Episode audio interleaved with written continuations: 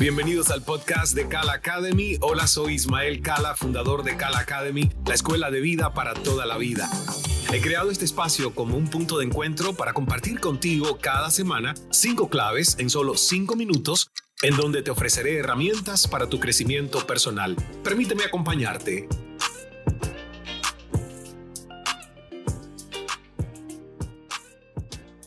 Hola, hola, saludos por aquí Ismael Cala. Gracias por estar de nuevo en un episodio más de nuestro podcast 5x5 by Cala Academy, nuestra escuela de vida para toda la vida online. Educación por siempre y para siempre. Cala.academy. Y hoy quiero retomar un tema del que hace mucho no hablamos por este medio y que considero un alimento básico para la salud mental de las personas. Estoy hablando de la meditación neurocientífica, ya sea para calmar la mente, para encontrarse a uno mismo o incluso hasta para reducir la ansiedad o el estrés, incorporar la meditación a nuestra rutina diaria, aunque sea 5 o 10 minutos al día, es una estrategia fundamental para mejorar tu calidad de vida. Una buena metáfora es que la mente es como una esponja. Cada vez que meditamos, la llenamos de agua limpia, de paz y serenidad. Y luego durante el día se intentan prender fuegos en nuestra mente con los problemas, el estrés, las amenazas, pero como nuestra esponja está llena de agua, el fuego no se produce o no crece.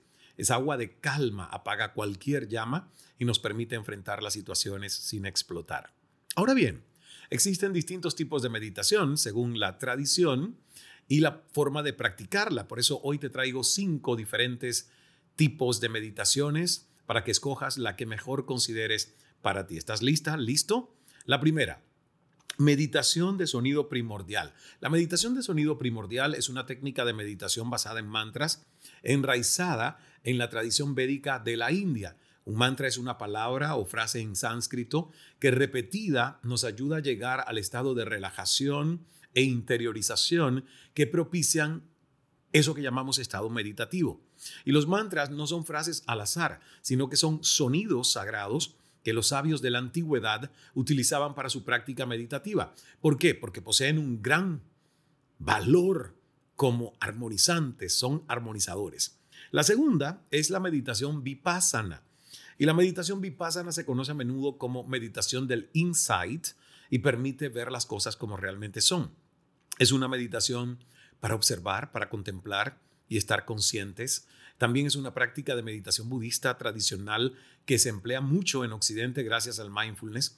Y este tipo de meditación enfatiza la conciencia de la respiración, sintonizando el aire que entra y sale a través de la nariz. Entonces se centra justamente en no etiquetar pensamientos y experiencias a medida que surgen. Cada vez que se identifica un pensamiento o una emoción, nosotros lo nombramos sin juzgarlos, ¿verdad? Y lo dejamos pasar con una actitud no enjuiciadora.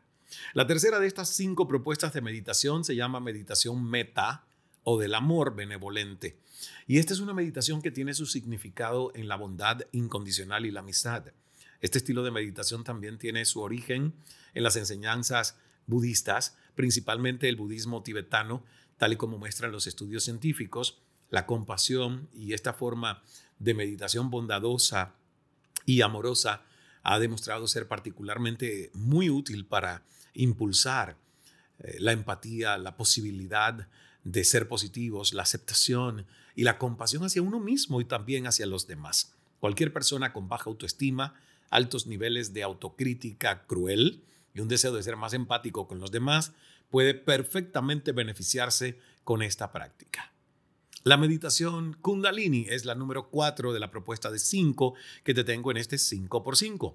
Y fíjate que la idea principal de este tipo de meditación es que gracias a esta técnica uno despierta su energía Kundalini situada en la base de la columna vertebral y cuando esta energía se libera, viaja por toda la columna vertebral y conduce a una experiencia comúnmente conocida como despertar Kundalini, que en última instancia conduce a la iluminación. Entonces, las meditaciones kundalini pueden incluir técnicas de respiración, mantras, mudras y cánticos para aprovechar el poder de la mente inconsciente. Es una forma energizante de despertar la mente. Y número 5, meditación chakras.